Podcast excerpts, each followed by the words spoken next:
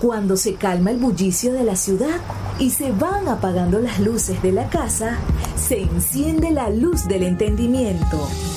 Desde este momento comienza Puerto de Libros, Librería Radiofónica, programa que contiene todos sus elementos tipo A. Puede ser escuchado por niños, niñas y adolescentes sin la supervisión de padres, madres o representantes. Comienza Puerto de Libros, Librería Radiofónica. Este programa llega a ustedes con el apoyo de Puerto de Libros, Librería de Autor. Consulta todas nuestras ofertas en nuestras redes sociales arroba Puerto de Libros. Sultana del Lago Editores, empresa zuliana de servicios editoriales. Conviértete en autor. Contáctalos en su página web sultanadelago.com.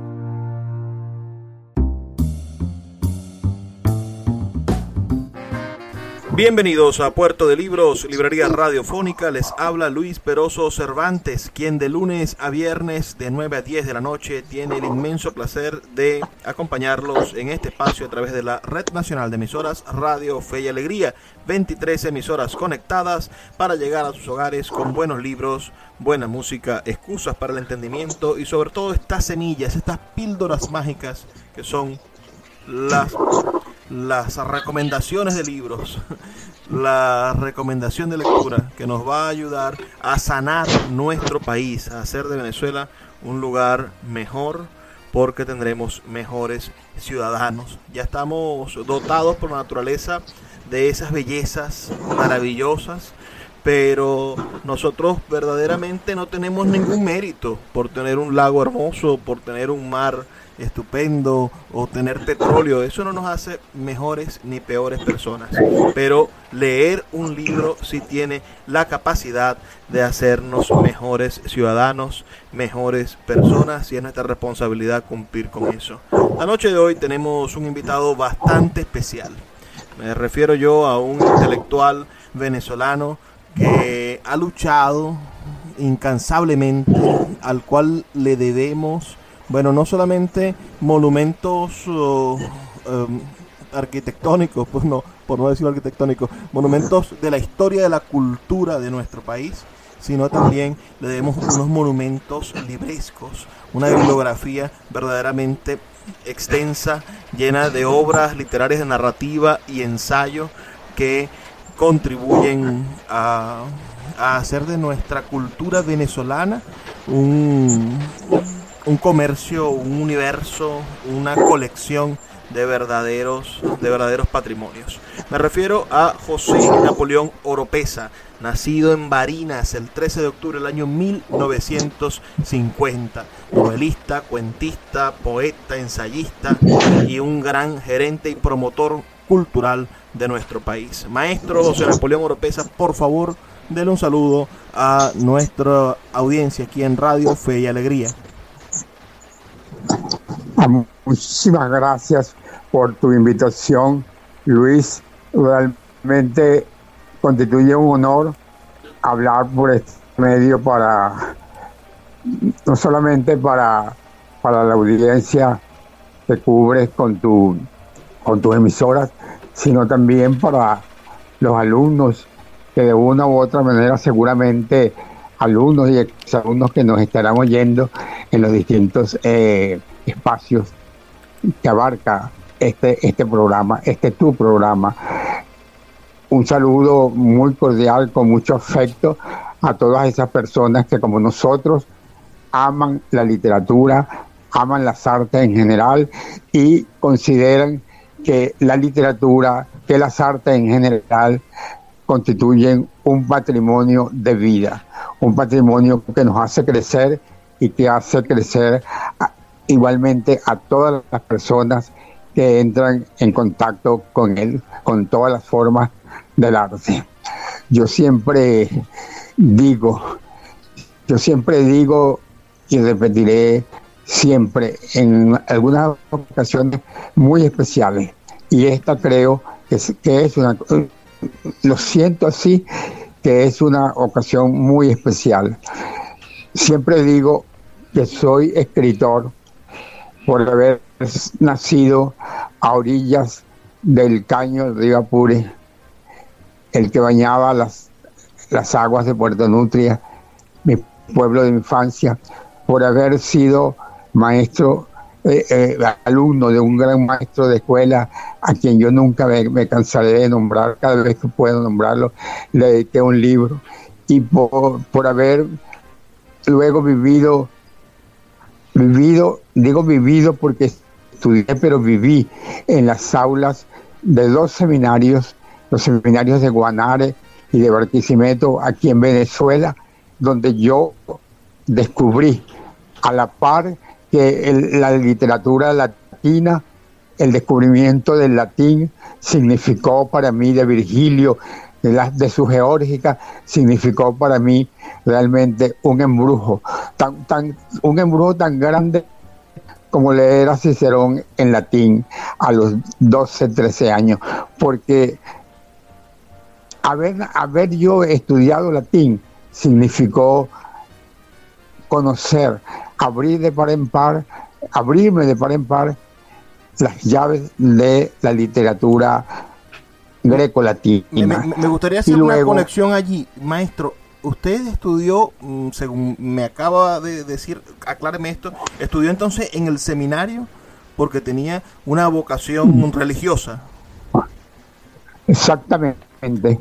Yo quería ser sacerdote, yo vivía cuando es en Valera y cuando iba para el tercer año, yo le dije a mi tía Carmen en Valera que yo deseaba estudiar en el seminario y fui apoyado por el, el párroco de Valera y logré no la inscripción en Mérida, que me hubiera quedado más cerca, sino la inscripción en Guanare. Allí en Guanare yo me dediqué a estudiar vorazmente el latín, porque yo tenía que, estudiar, eh, eh, aprenderme el latín vorazmente, porque porque tenía que nivelar tres estudios de latín con las tres estudios de bachillerato que con los cuales ya ingresé al seminario de Guanare. Y para terminar, antes de, eh, podemos luego enlazarnos con otra cosa, me puedes interrumpir cuando tú quieras. Y para terminar, lo otro que me, formó, me formó, me, formó un, un gran en, en el amor incansable.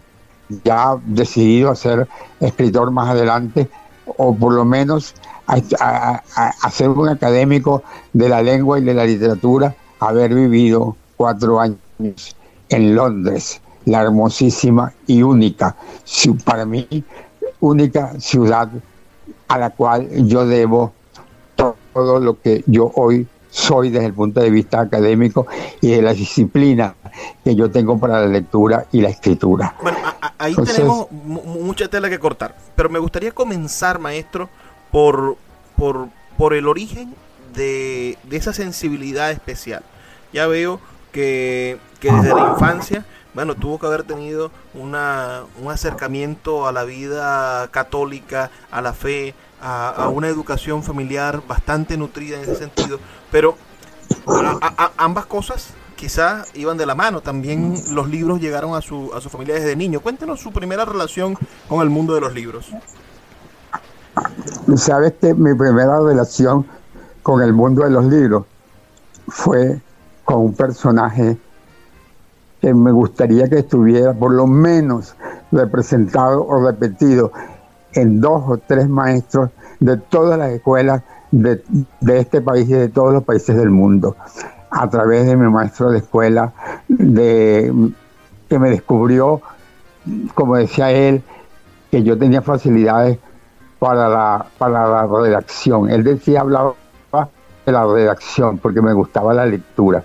Mi maestro Félix Ernesto Zuna, a quien está dedicado uno de los libros de cuentos, el penúltimo libro de cuentos que yo, o el último libro de cuentos que yo publiqué, el, el, huésped invisible ese maestro fue el que me inició a mí en, la, en el estudio, no solamente en el estudio, no solamente de lo que era la poesía, o lo que era, como decía él, sí, él, decía, él hablaba de poesía en vez de decir poemas, pero estaba hablando era de poemas. Y entonces me, me, me, mandaba a hacer eh, ejercicios de redacción o de lo que yo escribiera, quisiera escribir, un cuentico o lo que sea, este, sobre los árboles que rodeaban a la escuela, sobre los espacios de la escuela, sobre las cosas que pasaban en Pedraza, ese pueblo donde yo viví después de Puerto Nutria. Allí él, él me llevaba, me llevaba a, la hora del recreo. Él, tenía unos minutos para mí. Me dice, te paras, me inventa, eh, inventa qué pasó con este aguacate, que llegaron los, los, um, los pájaros y se, se, llevaron las flores, mira cómo lo dejaron. Inventa, eh, sigue a los, a, los, a los pájaros detrás de los pétalos. Y ahora cuando llegue después de recreo, porque él decía que yo no tenía por qué estar estudiando matemáticas, eso era muy fastidioso, que cada vez que sin que los muchachos supieran, se dieran cuenta, cada vez que yo, que yo, que ellos tenían que, que estudiar matemáticas, yo tenía que estudiar era eh, eh, otras cosas, ponerme a escribir, ponerme a escribir lo que él decía que escribiera o que inventara sobre las cosas de la, de la escuela. Y sabes la, y sabes la última, sabes eh, el último ejercicio que él me puso, me, me, puso cuando nos íbamos a despedir, el primero, que era el examen final, el primero de julio de 1961. Eso está contado en la novela que yo escribí en honor a Monseñor Montes de Oca, que se llama, esa novela se llama El cielo invertido. Allí hay un, recuerdo de, de, de, esos episodios con el maestro Félix Ernesto Zuna. Y sabes cuál, y te voy, te voy a relatar porque nunca lo olvidaré. El ejercicio consistía en, en lo siguiente, imagínate que el níspero que está colocado en el patio de la escuela, llegó, llegaron unos pájaros, una parvada de pájaros, y se lo llevaron, lo arrancaron, esta vez de raíz, no las flores, se llevaron todo el árbol, lo, lo dejaron entre el cielo y tierra, en el medio del cielo. Eso es lo que tienes que escribirme ahora, ya que no, ya que no va, hoy, hoy es el examen final. ¿Qué te parece? Pero, pero ese era un, ejercicio para la formación espiritual y conceptual de un poeta. Qué maravilloso. Qué, qué, estupendo ojo tenía ese maestro. Poeta, voy a... ¿Tú te imaginas? Sí, le escucho. ¿Tú, te imaginas, Luis, que tú hubieras tenido la gracia y todos unos cuantos poetas de aquí que son tan grandes y tan buenos como tú, y que hubieran tenido la gracia de haber conocido a ese maestro. No, ah.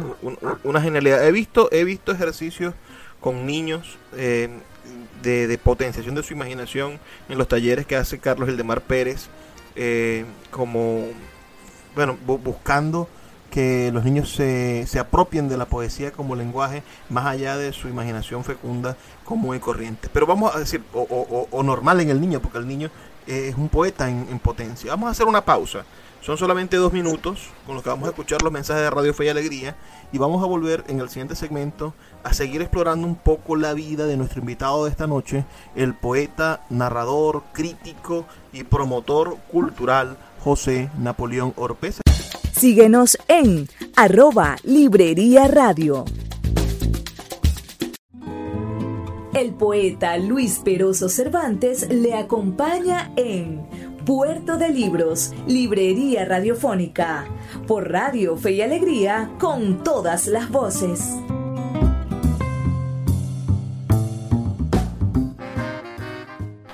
Seguimos en Puerto de Libros, Librería Radiofónica, esta noche con el maestro José Napoleón Oropesa, uno de los escritores venezolanos bueno, más destacados en el mundo de la narrativa, sobre todo, tiene unos cuantos eh, libros de narrativa, de, de novelas y de, y de libros de cuentos, pero su exploración, su búsqueda es una especie de, de, de, prosa poética, es decir, está altamente dotada de metáforas y de una imaginación fecundísima que hace de, estas novelas casi una experiencia transgenérica en, en ese sentido.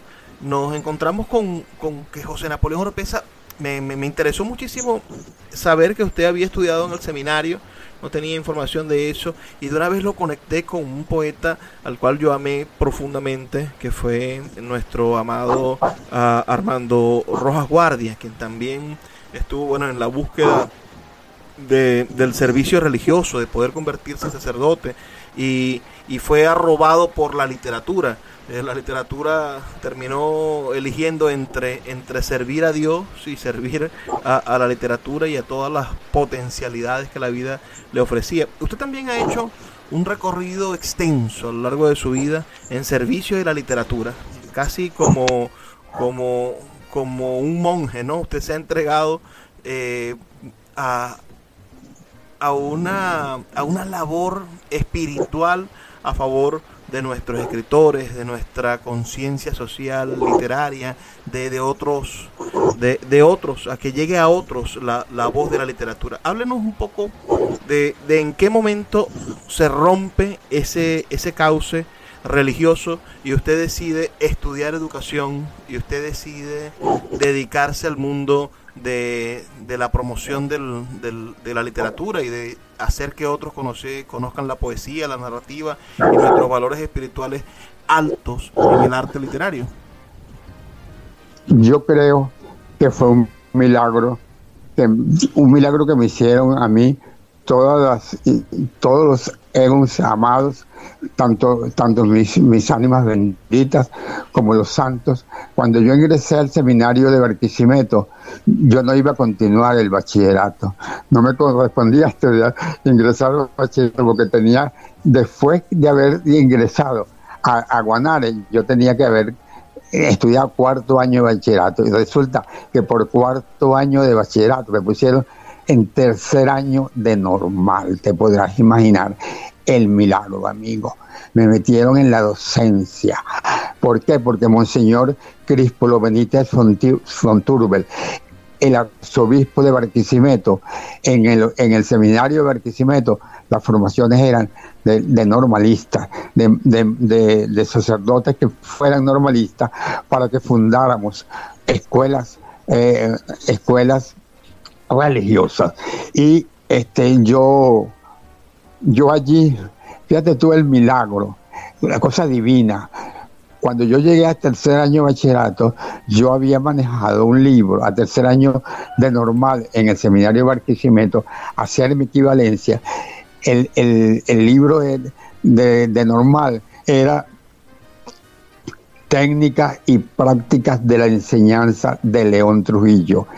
Porque yo digo que todo eso fue un milagro tejido por las auras, por las gracias divinas, porque ese libro yo se lo había resumido cuando estuve tres semanas de reposo en Pedraza a mi maestro Félix Ernesto Zuna, que él no, él no era maestro graduado, sino que él me confesó que estudiaba en el Instituto de Mejoramiento Profesional en Barquisimeto con ese libro y él, que y él decía, a ti te gusta leer, pero a mí me gusta leer Napoleón, pero no como a ti.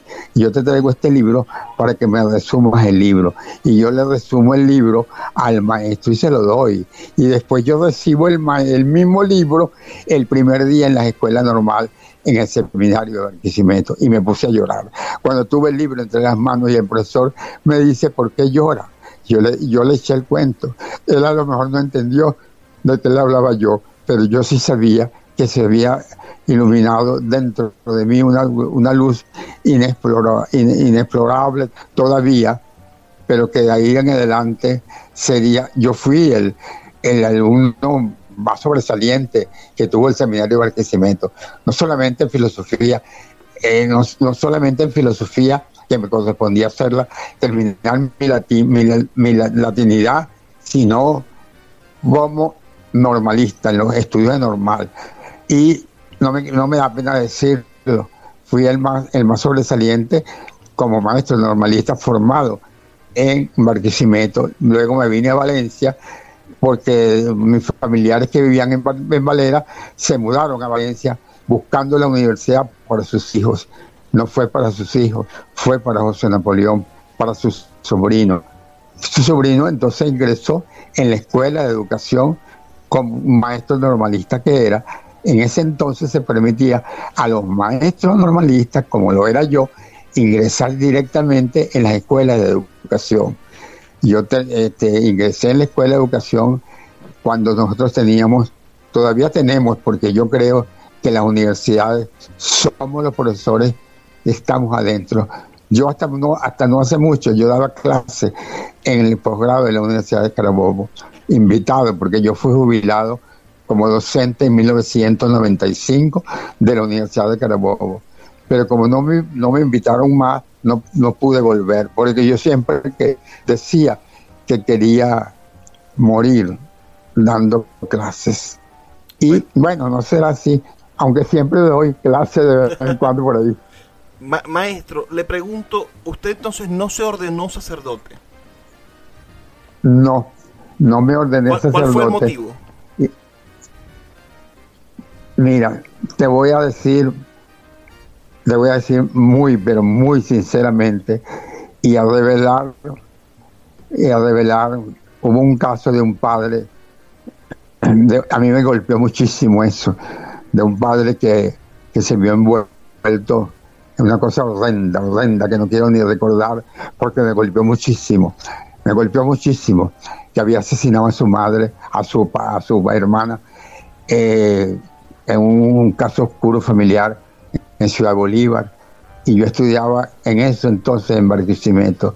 Y vi y vi el titular eh, estaba pasando la Navidad en Barquisimeto en, en, Valera perdón. Todavía no había venido a Valencia. Y vi el titular de última noticia sacerdote nunca se me olvida el titular sacerdote asesina a su hermana después de violarla y un buen día vi ese, ese padre viviendo ahí mismo en, el seminario, en una de las habitaciones. Nunca nos dio clase, nunca me dio clase. Y aquello fue abriendo como un hueco en mi, en mi, desde que salí de Valera.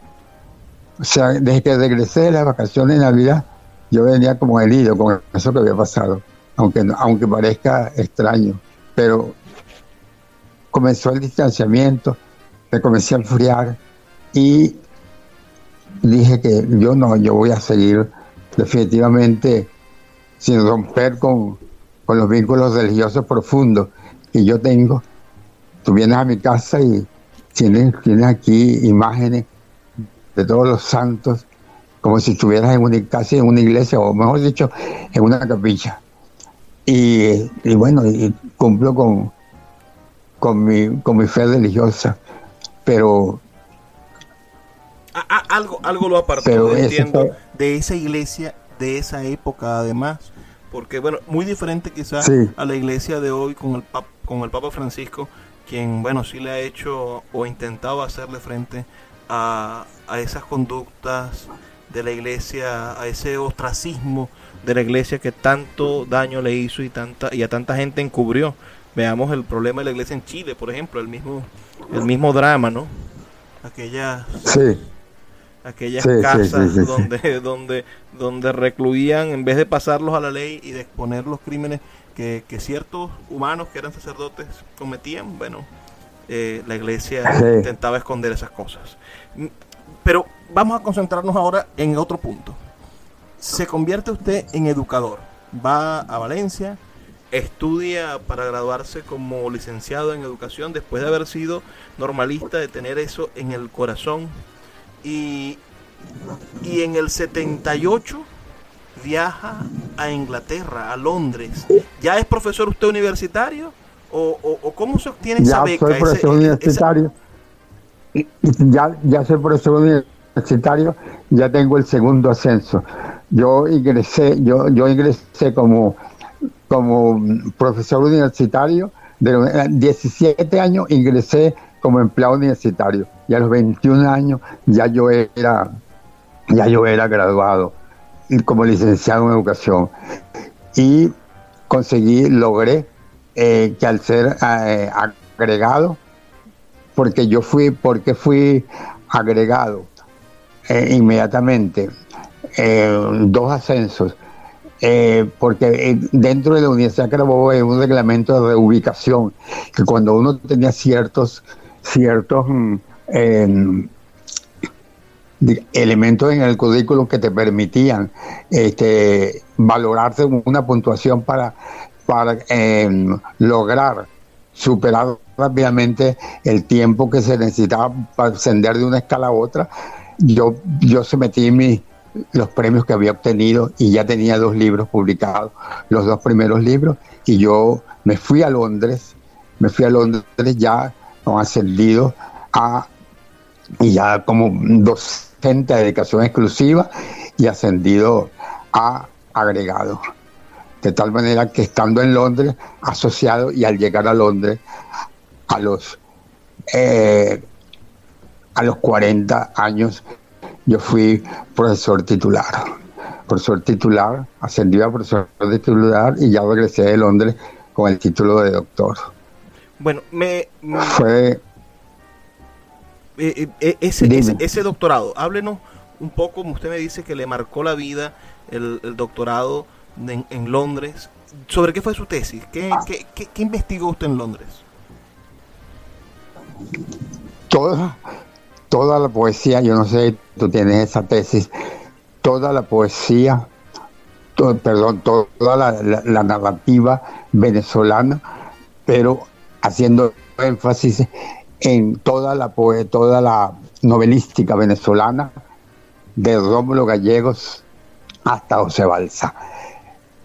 Por los grandes novelistas me permitieron utilizar como como un título para la tesis que se llama Para fijar un rostro, que está publicada, por, está editada en, Londres, en inglés por supuesto, y, este, y yo luego la, la publiqué con el título de Para fijar un rostro. Es sobre la evolución formal de las grandes formas igual como he hecho con, los cinco volúmenes de la historia de la, de la poesía de los siglos XX y XXI que ya está terminado, lo hice con la narrativa, perdón, con la forma, la evolución formal de la novelística, de las distintas formas más representativas, o mejor dicho, que crean tendencia dentro de la novelística venezolana contemporánea, desde Rómulo Gallego hasta Francisco hasta Francisco Maciani. Maravilloso. Vamos a hacer una pausa, maestro. Y disculpe que lo vuelva a interrumpir ah. para escuchar los mensajes de Radio Fe y Alegría. Y ya volvemos con más de Puerto de Libros, Librería Radiofónica.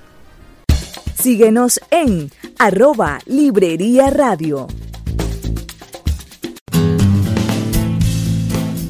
Sultana del Lago Editores es una empresa zuliana de servicios editoriales. Nuestro catálogo tiene más de 100 títulos de autores nacionales e internacionales. Además, somos la única editorial que presta servicios de impresión bajo demanda en Maracaibo.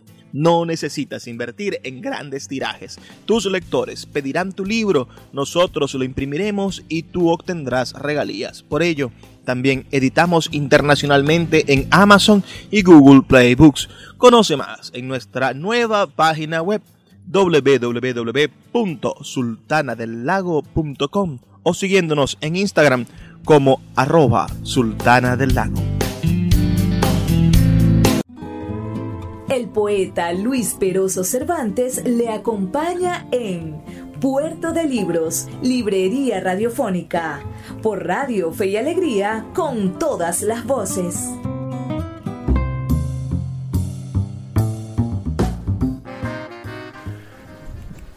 Seguimos en Puerto de Libros, Librería Radiofónica, esta noche con el maestro José Napoleón Oropesa. Y ahora la palabra maestro toma otra significancia, ¿no? esos maestros normalistas que, que labraron la tierra para sembrar a nuestro país de escuelas y producir el cambio en positivo que se gestó en los años 70, 80 y que bueno, lamentándolo mucho esos años 90 tan convulsos, tan faltos de liderazgo que amaran el país y después, bueno, la llegada, la, la égida de, de Hugo Rafael Chávez Frías llegando al poder en el 99 que cerró con broche de oro esa década tan, tan terrible para nosotros, ¿no? Desde, desde el Caracazo en el 89 hasta el, el, juramento sobre la moribunda que hizo Chávez en el 99.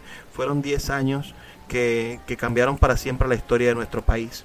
Y, y por qué es tan importante reconocer esto y ver la manera en la cual esos años atacaron y, y, acabaron con instituciones valiosas de nuestro país, me gustaría que habláramos sobre su presencia, su, su obstinada presencia, como dice también un poema de, de del poeta Nicolás Guillén, su presencia en el Ateneo de Valencia, esa labor suya como gerente cultural que tanto le enseñó al país de la posibilidad de, de inventar uh, de inventar instituciones que, que con autogestión, que con mm, lo poco que, que, podía aportar el gobierno, pero con lo mucho que podía aportar la sociedad, se convirtieron en referentes de una construcción cultural para Venezuela. Háblenos de esa historia. ¿Cuándo comienza usted a enamorarse, a asistir al Ateneo de Valencia? y en qué momento empieza usted a tomar responsabilidades que lo condujeron, bueno, hasta ser el, el, presidente y director del Ateneo de Valencia durante, bueno, casi 15 o 16 años. Bueno, yo también fui eh, ejerciendo la presidencia del Ateneo de Valencia el presidente de la Federación de Ateneos de Venezuela durante un periodo. Mira, eh, eh, óyeme bien, Luis Peroso, tú me has tocado, tú me has tocado, me, has tocado muy hondo en, uno, en, el corazón, uno de los corazones más grandes que yo tengo en la ciudad de Valencia.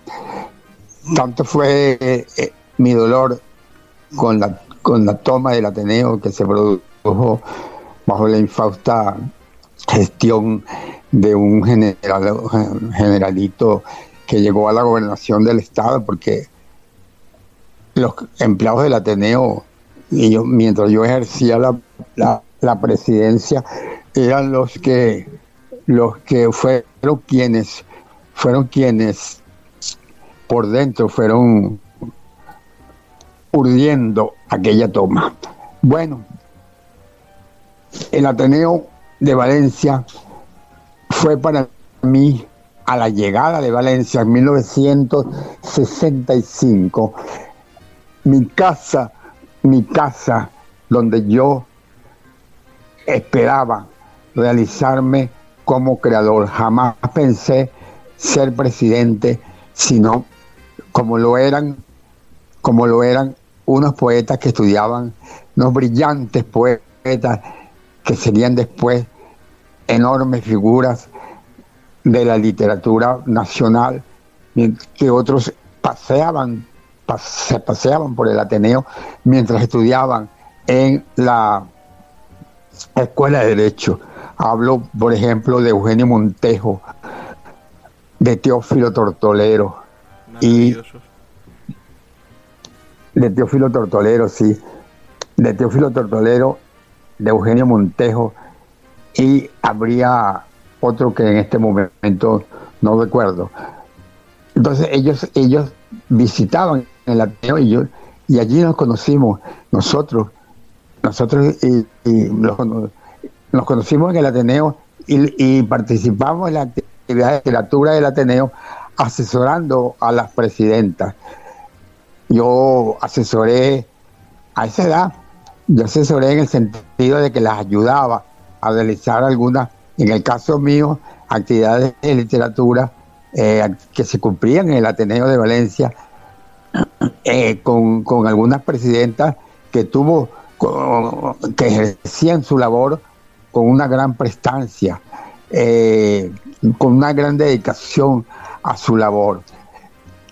Allí, por ejemplo, yo comencé a tener contactos, a tener contactos con el Salón Michel, con, la organización del Salón Michelena y empezó mi descubrimiento. Por eso, Luis, tú, tú, tú sientes que en la prosa, en mi prosa, hay, hay, hay de pronto metáfora, hay de pronto ritmos que tienen que ver con, el, con, el, con lo que es un dibujo, con lo que es la esencia de un dibujo, de una pintura. Las, las jornadas de estudio en el Ateneo de Valencia este, era, una, era un corazón que nos atraía a nosotros los jóvenes, lo que en ese momento ni soñábamos con ser directivos del Ateneo de Valencia. Pero un buen día eh, llegó una presidenta al Ateneo justo antes de yo irme a Londres a, estudiar y ella me invitó a ayudarla en la comisión de literatura. Fue una presidenta que se llamaba, que todavía se llama Cora Paz de Topel, eh, y eh, comencé a acercarme más a todas las actividades del Ateneo, y sin ser, sin ser directivo.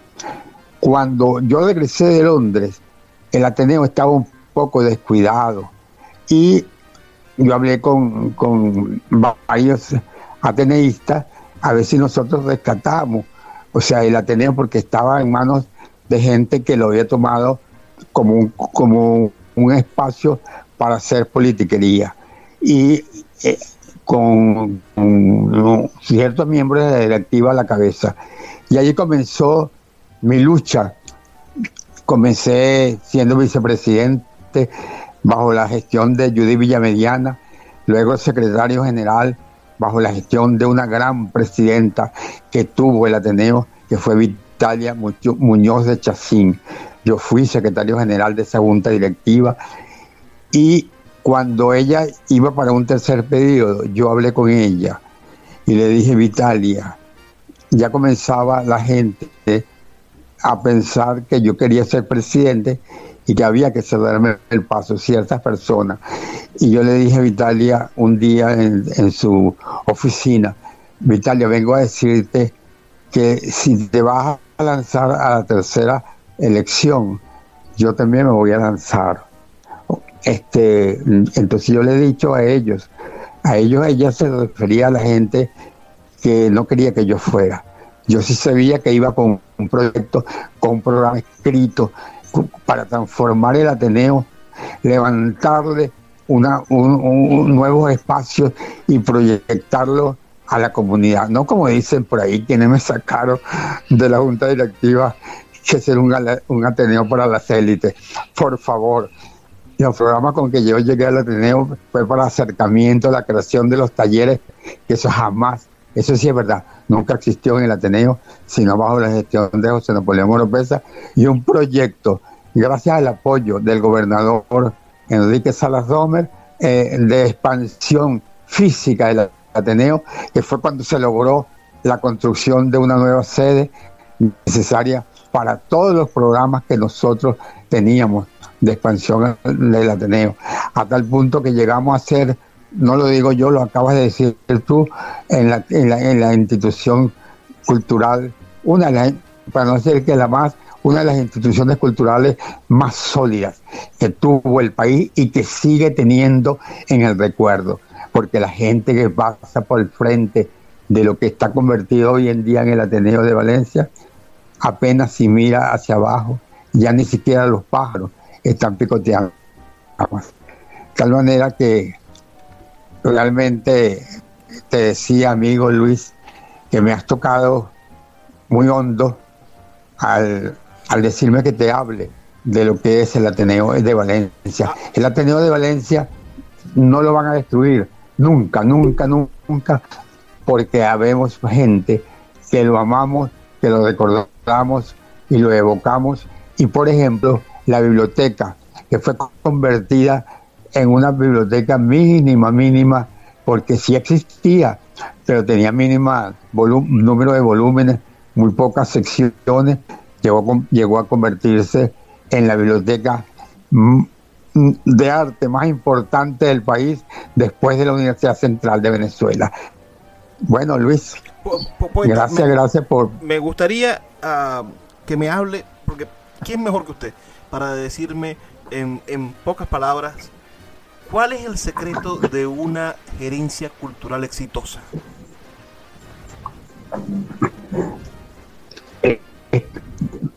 Primero, tener, tener el corazón a la aventura, tener un corazón a la aventura como sonámbulo pensando que cada día, que cada día la comunidad necesita que le demos más y más y más y vincular en segundo lugar a todos los sectores que haya que vincular sin ninguna distinción de, de razas ni distinción de credos de ni de filiaciones, mucho menos de filiaciones políticas, a, los, a los programas que nosotros queremos vincular. Y luego hacer una revisión continua, hacer una revisión continua de todos los objetivos que una gerencia se traza, una gerencia se traza sin límites. Una gerencia se traza definitivamente pensando que siempre habrá una cosa nueva por hacer, porque así lo es. Maravillosa idea. Entonces, creatividad, amplitud y, y bueno, y tener el corazón dispuesto, tener tantas ganas de hacer las cosas. Haremos una pausa, maestro, para escuchar los mensajes de Radio Fe y Alegría, que son siempre campañas maravillosas que nos invitan a lo mismo. Y ya volvemos con el último segmento de nuestro programa, donde hablaremos sobre su obra literaria.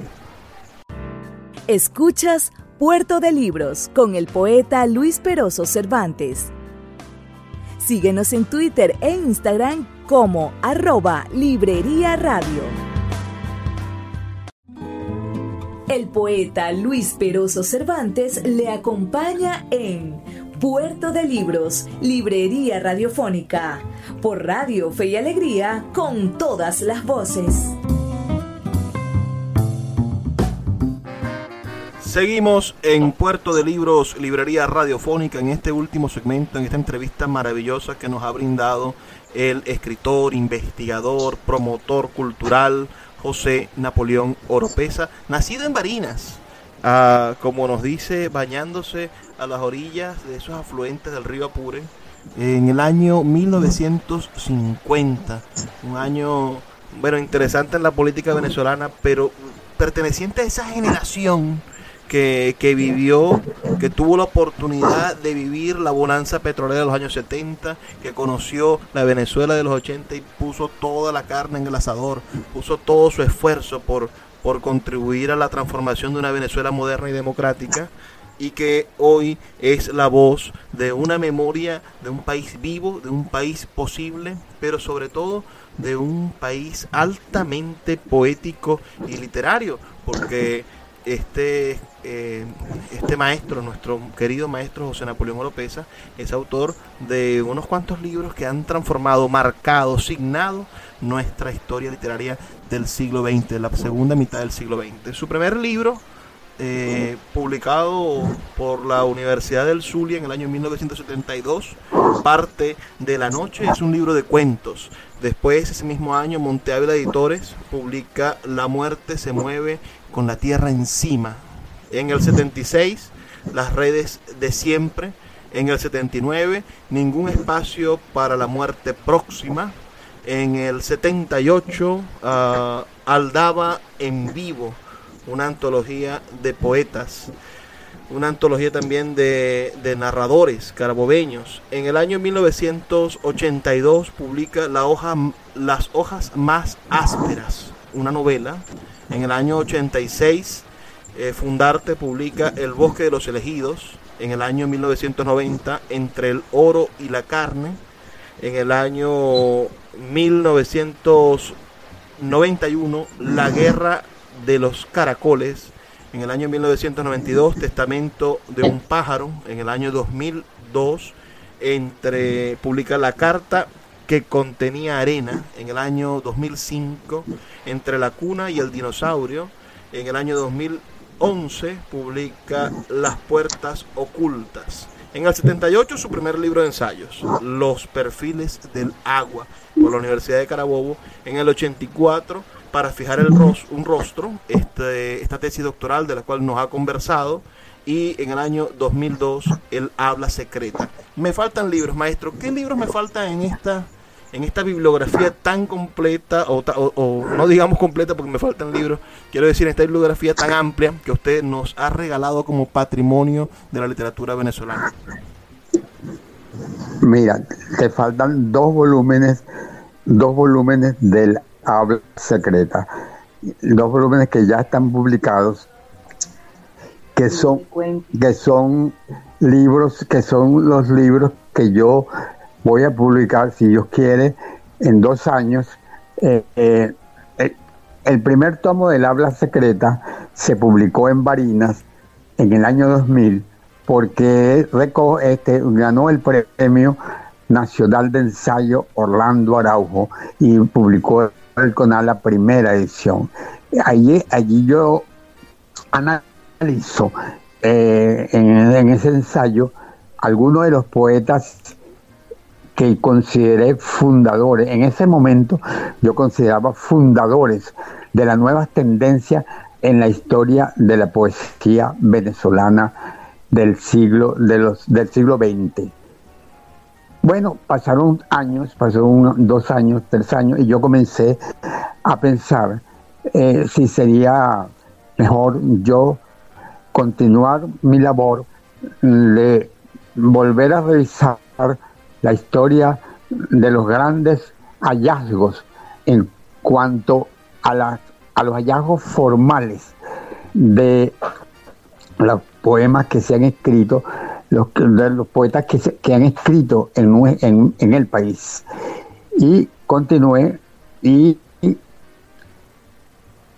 sin parar durante 20 años hasta el 31 de diciembre del año 2020, 31 de diciembre del año 2020, cuando di por concluida mi investigación, lo cual no quiere decir que mientras dure las publicaciones, la, publicación de los cinco tomos, no, yo, yo no vaya a revisar, pero puse punto final a la redacción de la primera versión del quinto tomo con un análisis, yo creo que injundioso, de uno de los poetas más importantes que surgieron a mediados del siglo pasado.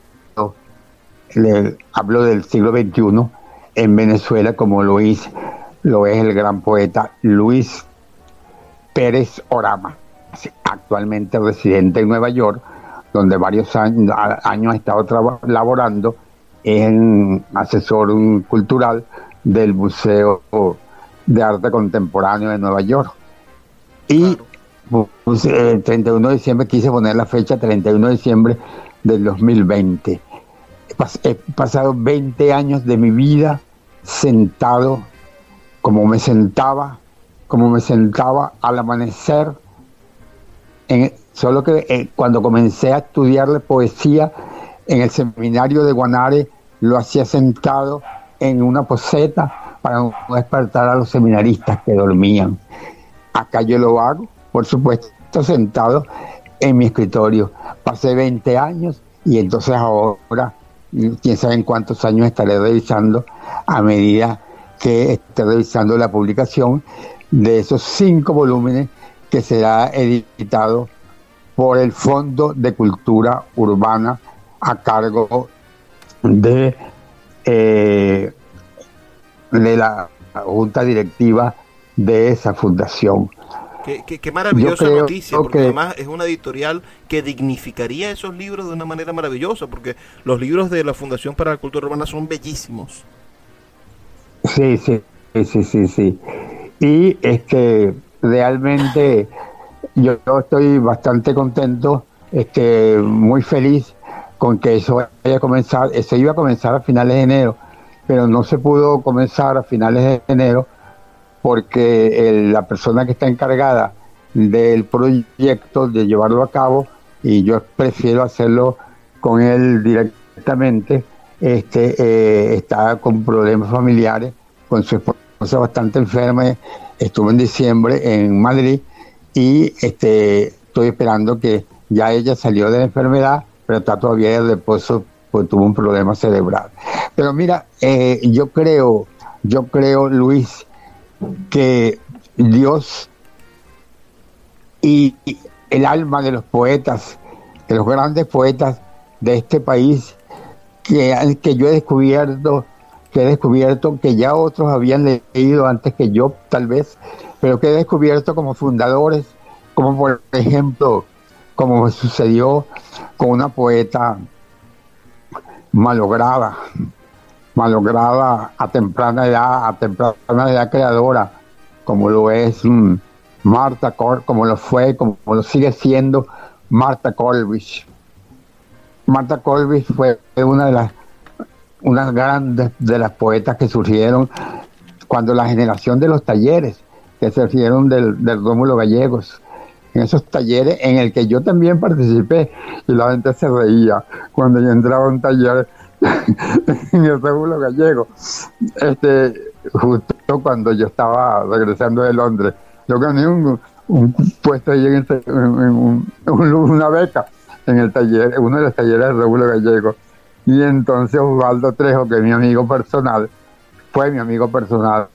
Exquisito que me descubrió a mí cuando yo gané Sí, cuando yo, cuando yo gané el concurso de cuentos del Nacional, que es lo más grande que me ha pasado en mi vida desde el punto de vista de la premiación. Dos cosas, Luis, haber ganado dos veces el concurso de cuentos del Nacional en 1971 y en el año 2000 y haber tenido como jurado, como jurado a don, a don Guillermo Meneses, uno de los grandes autores venezolanos de todos los tiempos, haberlo tenido cuando fui premiado, cuando mi novela...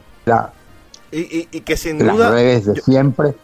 Yo me atrevería a decir que usted es un continuador de, Guillermo Meneses en, el estudio de la narrativa y valoración de la narrativa en Venezuela, porque son, son su, el estudio de Guillermo Meneses que rompe, que, que, nos hace ver la narrativa en Venezuela de una forma diferente, Después, eh, digamos, el, el, poeta Guillermo Sucre, con, con su estudio también de, la poesía, su enjundioso ensayo, a la máscara, la transparencia.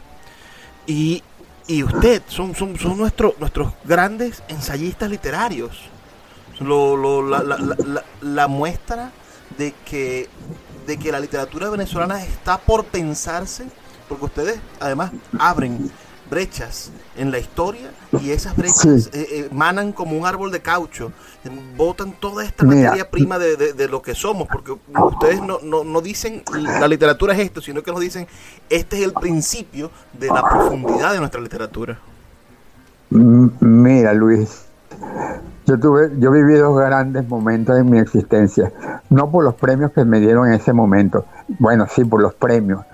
Cuando yo gané por primera vez en 1971 el concurso de cuentos del Nacional, que mi primera hija, Sachenka, no había nacido, estaba en el vientre de su madre. Fuimos y fuimos a, la, a la premiación. Osvaldo Trejo había sido jurado, había sido jurado y, y yo creo que gracias porque cuando eso no se entregaban tres, tres obras, tres, copias al, Nacional, sino que se enviaba una sola, y los jurados se repartían tres montones. Cuando Osvaldo Trejo, quien, quien estaba allí en la fiesta, me contó, recibió, desde entonces mis hijos nos hicimos amigos porque no nos conocíamos.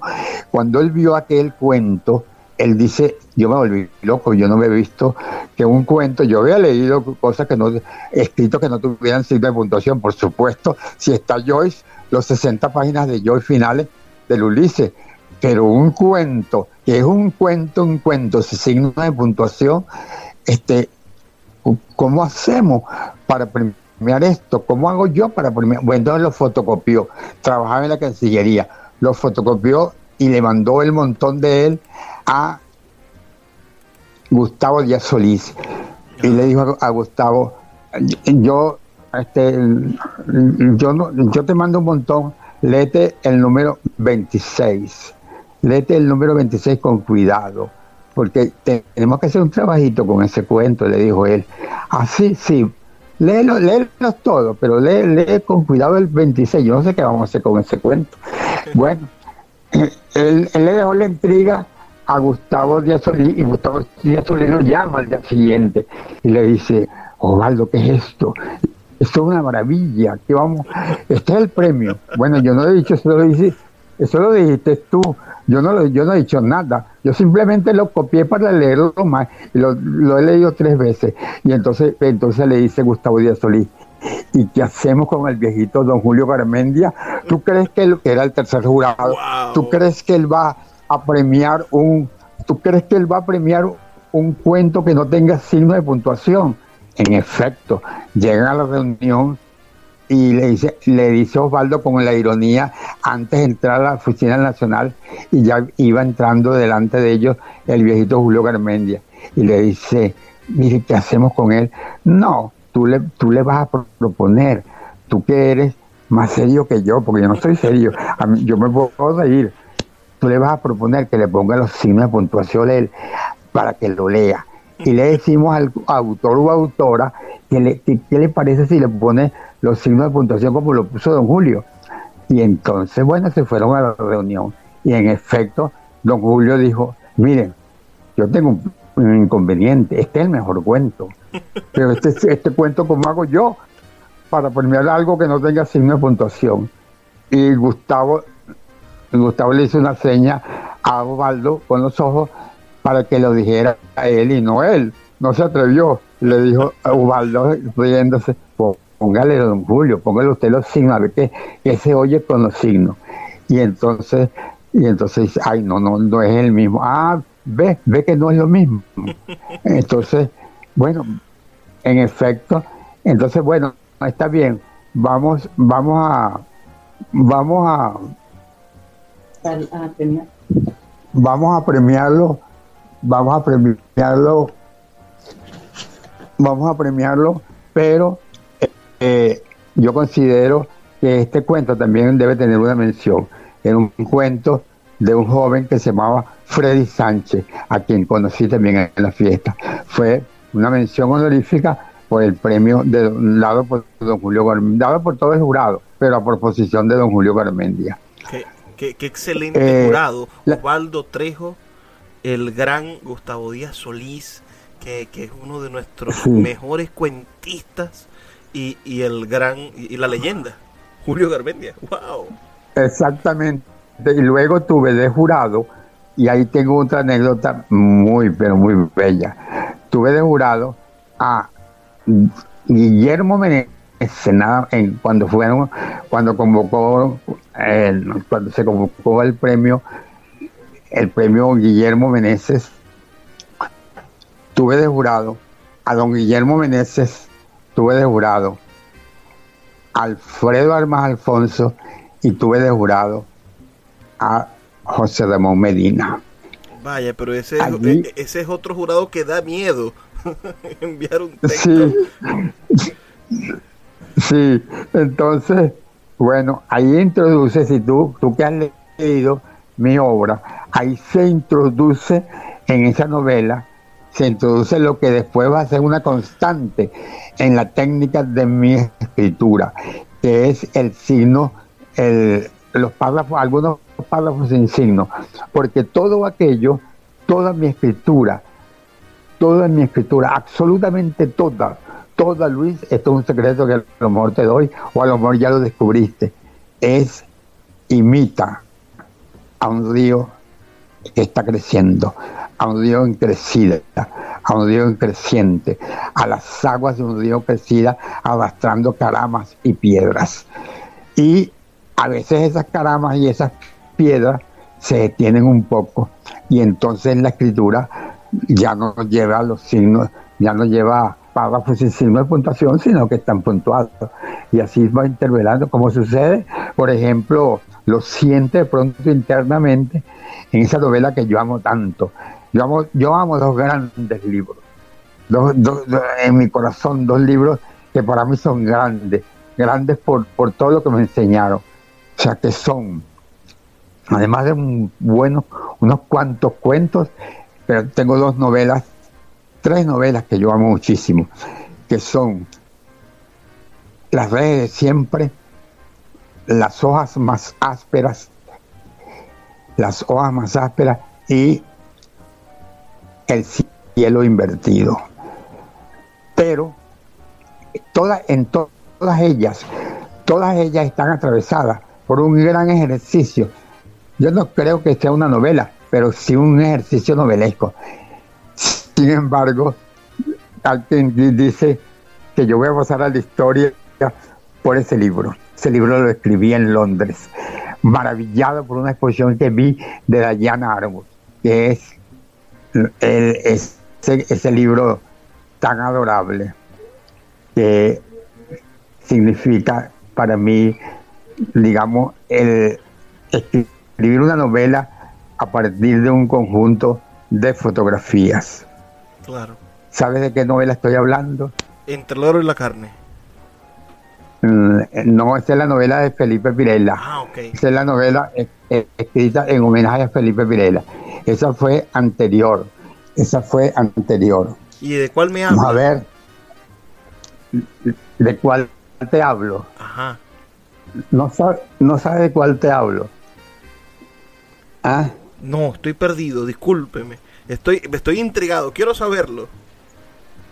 ajá. ¿Quieres saberla? Una novela escrita en homenaje a Diana Arbus. Ah, una novela escrita en homenaje a Diana Arbus, que es un bosque de imágenes, un bosque de imágenes que se tejen y se tejen como cre- que- queriendo crear unas una, unas continuas fotos que tienen que ver con el amor, con la sordidez, que tienen que Eh, ver al eh. mismo tiempo con la sordidez, con la belleza. Es el bosque de los elegidos. elegidos. Sí, el Bellísimo. bosque de los elegidos. Sí. Ese es, un, ese es, un- es un una novela que puede confundir, que puede fu- confundir, pero que si tú le sigues la pista, y la pista está precisamente, la pista, la primera gran pista está en, en los urinarios, con que comienza la novela, con la, con la entrada del personaje, de, un, de uno de los personajes a los urinarios. Y luego la llegada, la llegada a ese primero es la fotografía, es- es el pasearse por las técnicas de la fotografía desde una novela a propósito de una reinvención de las grandes novelas de la fotógrafa norteamericana Diana Arbus, a quien yo descubrí estando en Londres en una galería acompañado de Esdras Parra, mi hermana del alma, en paz descanse. Luego el momento en Brujas, la llegada a Brujas, que significa el descubrimiento de las claves de la pintura en mi, en mi literatura. Porque Brujas es no solamente Memling, el gran pintor flamenco, que está en Brujas, que habita Brujas, estará siempre en Brujas con sus gallos, con sus jóvenes sentados en la plaza, que pasan noche y día cantando en la plaza y esas callecitas eh, eh, parecidas a la de Ámsterdam, como si fueran pequeñas, diminutas Venecias, que no es otra cosa que una celebración de la muerte y de la vida en ese juego de sombra, de luces y de sombra que son las calles de Brujas.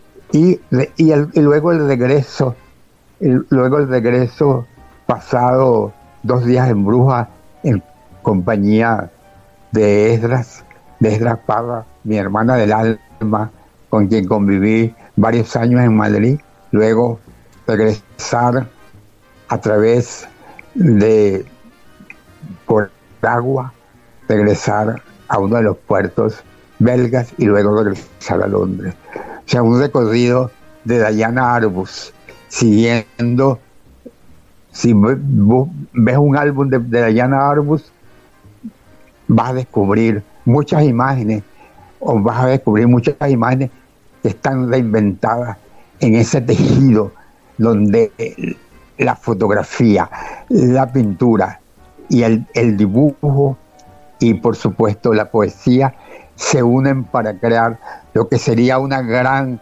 madeja matizada que es el bosque de los elegidos. ¿Y qué es un bosque? Un bosque no es otra cosa que un tejido de sombra, de luces, de gritos, de pájaros. Eso es Bien. el bosque de los elegidos. Po- poeta, eh, maestro, voy a, tengo que cerrar ya, pero me quedo con, Sí. con- con unos conceptos. Y usted me dirá si, si, si me equivoco. Usted comenzó anunciándonos que nació a las orillas del río, de los afluentes del río Apure. Después de Apure, sí. nos ha revelado que su literatura es un río que va en crecimiento, que se hace torrencial. Nació usted en los afluentes y se ha convertido usted en este río torrencial que significa tanto para nuestra identidad, pero además la imagen del río de, que, que, no es sino esa, esa ese maravilloso regalo de, de la dialéctica, ¿no? Que el río siempre es el mismo.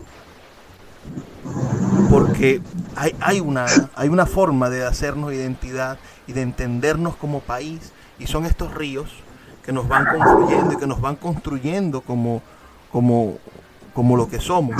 Y, y ahora esa clave, voy a empezar a buscar la clave de, de, la vegetación, la clave de estos bosques que se entretejen y que se alimentan de estos ríos que significan la vida y la obra de José Napoleón Oropesa. Me voy a, me, voy a, me voy a inspirar, invito a quienes estén por allí a que, a que hagamos, a que hagamos una clave, una clave del entendimiento de la obra poética narrativa, porque a pesar de que lo tenemos usted como un narrador, yo sé que cada uno de sus páginas son poemas en prosa, es una búsqueda de un argumento narrativo profundo, pero altamente lleno de poesía. Y, y, como dirían los románticos, el género total, ¿no? En la novela conseguir la, el lenguaje de la poesía, pero la argumentación conceptual y metafórica de, de lo que podría ser una historia. Y, y estoy contento porque usted nos ha regalado estos minutos y agradecido con usted por la oportunidad de, de escucharnos y de dejar para de dejar encima de las aguas de este río esta conversación que hemos mantenido esta noche. Muchísimas gracias, muchísimas gracias. Quiero decirte que te, quiero además invitar, invitar cuando tengas un tiempo de salir de esa ciudad tan embrujadora que es Maracaibo, como lo es Cumaná. Son dos ciudades que están en el extremo opuesto del país a, visitar los ríos mágicos, los ríos únicos de, de Venezuela.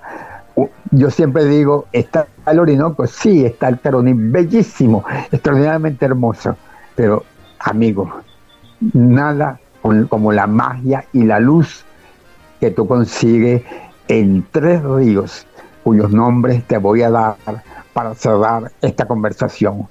Si tú vas a Barinas y no vas a visitar los tres ríos situados en la carretera que va de Barinas a San Cristóbal, no conoces a Barinas y no sabes lo que es un río de la calidad plástica, oye bien, plástica y poética que tienen estos tres ríos, de distintas dimensiones además.